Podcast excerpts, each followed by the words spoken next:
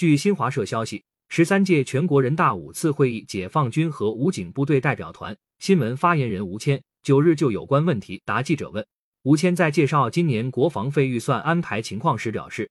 中国政府坚持国防建设与经济建设协调发展方针，根据国防需求和国民经济发展水平，合理确定国防支出规模。近年来，中国政府在经济社会持续健康发展的同时，总体保持国防支出合理稳定增长，促进国防实力和经济实力同步提升。吴谦说，二零二二年全国财政安排国防支出预算一万四千七百六十点八亿元，其中中央本级安排一万四千五百零四点五亿元，比上年预算执行数增长百分之七点一。增加的国防费主要用于按照军队建设“十四五”规划安排，全力保障规划任务推进落实。加快武器装备现代化建设，实施新时代人才强军战略，推动军事人员能力素质结构布局开发管理全面转型升级，深化国防和军队改革，保障军事政策制度等重大改革与国家经济社会发展水平相适应，持续改善部队工作、训练和生活保障条件，提高官兵生活福利待遇。吴谦表示，中国政府按照国防法、预算法等法律法规要求。每年的国防支出预算都纳入政府预算草案，由人民代表大会审查和批准，依法管理和使用，并对外公布国防支出预算总额。中国积极参加联合国军费透明制度，从二零零八年起，每年向联合国提交上亿财政年度军事开支报告。有些外部势力炒作所谓隐形军费，不过是毫无根据的天方夜谭。吴谦说。吴谦表示，与美国等军事大国相比。中国国防费仍处于较低水平。中国的国防支出，不论是占国内生产总值 GDP 的比重，占国家财政支出的比重，还是国民人均国防费、军人人均国防费等，都是比较低的。中国增加国防费，既是应对复杂安全挑战的需要，也是履行大国责任的需要。历史已经并将继续证明，中国军队始终是捍卫国家利益和维护世界和平的坚定力量。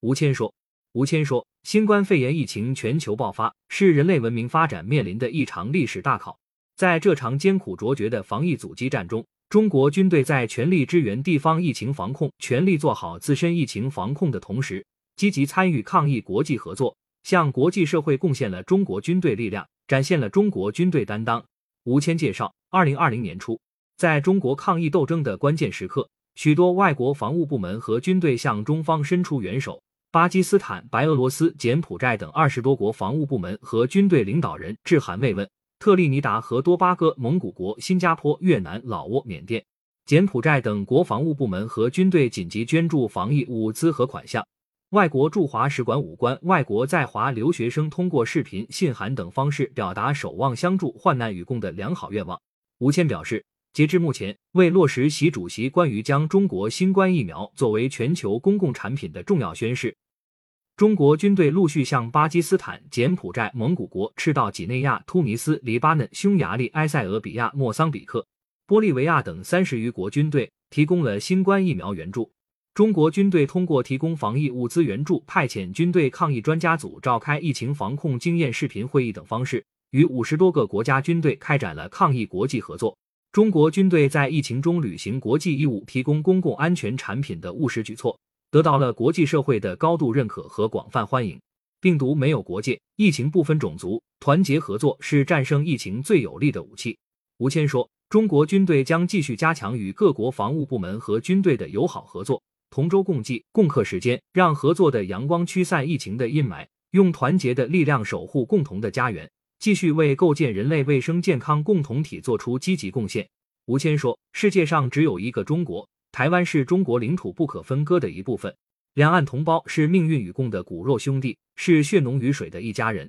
我们一贯坚持和平统一、一国两制方针，愿以最大诚意、尽最大努力争取两岸和平统一的前景，但绝不容忍台独分裂势力分裂祖国。吴谦说，解放军有关演训活动，针对的是台独分裂活动和外部势力干涉，绝非针对台湾同胞。吴谦表示。民进党当局上台以来，拒不承认“九二共识”，加紧进行台独分裂活动，同时勾连外部势力进行谋独挑衅，这种行径严重损害台湾同胞福祉，严重损害中华民族根本利益，是造成当前台海地区紧张动荡的根源。历史证明，多行不义必自毙，搞台独不过是蚍蜉撼树，到最后只能是自取灭亡。吴谦说。吴谦说，台湾问题纯属中国内政，不容任何外来干涉。美日试图通过打台湾牌来实现其以台制华的政治图谋，注定是难以成真的黄粱一梦。美日在台湾问题上闹得越欢，我们维护国家主权和领土完整的行动就会出手越硬。